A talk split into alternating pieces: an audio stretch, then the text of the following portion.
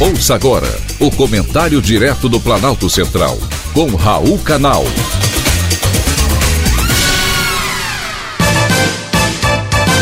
Queridos ouvintes e atentos escutantes, assunto de hoje: lei do superendividamento.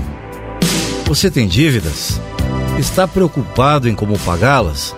Agora, o consumidor endividado que não consegue mais pagar os débitos e tem dificuldades em manter os gastos básicos para poder sobreviver, encontrou uma saída para se reerguer com o aval da justiça e sem sofrer assédio por parte dos cobradores.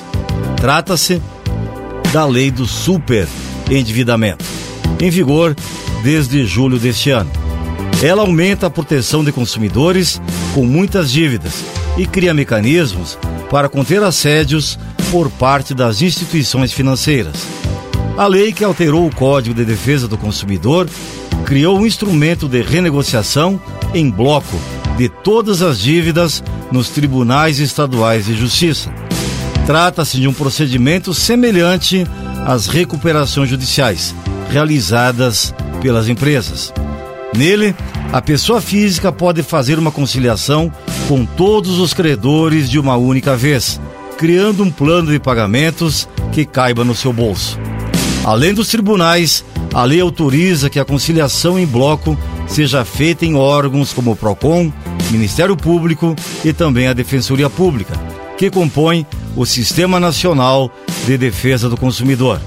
Funciona assim: todos os credores são chamados para audiência, a fim de conhecer a situação do consumidor que está inadimplente e receber uma proposta de pagamento que leve em conta os limites orçamentários.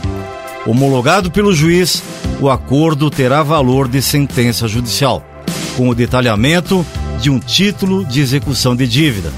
No acordo estarão especificadas todas as condições de pagamento, como o valor total da dívida, número e valor das parcelas, possíveis descontos na multa e nos juros e duração total do plano.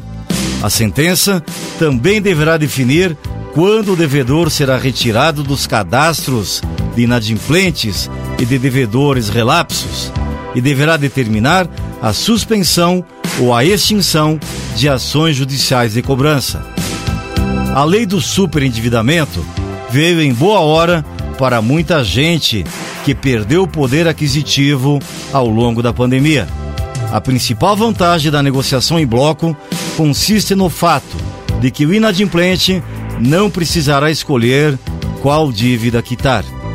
Ao incluir todos os débitos num mesmo plano de pagamento, acaba o impasse financeiro e principalmente o psicológico de pagar uma dívida e faltar dinheiro para as demais.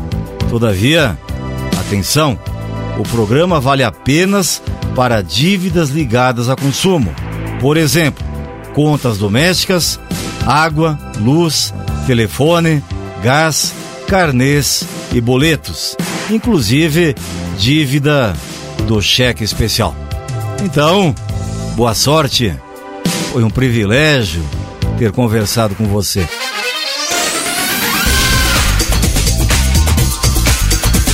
Acabamos de apresentar o comentário direto do Planalto Central, com Raul Canal.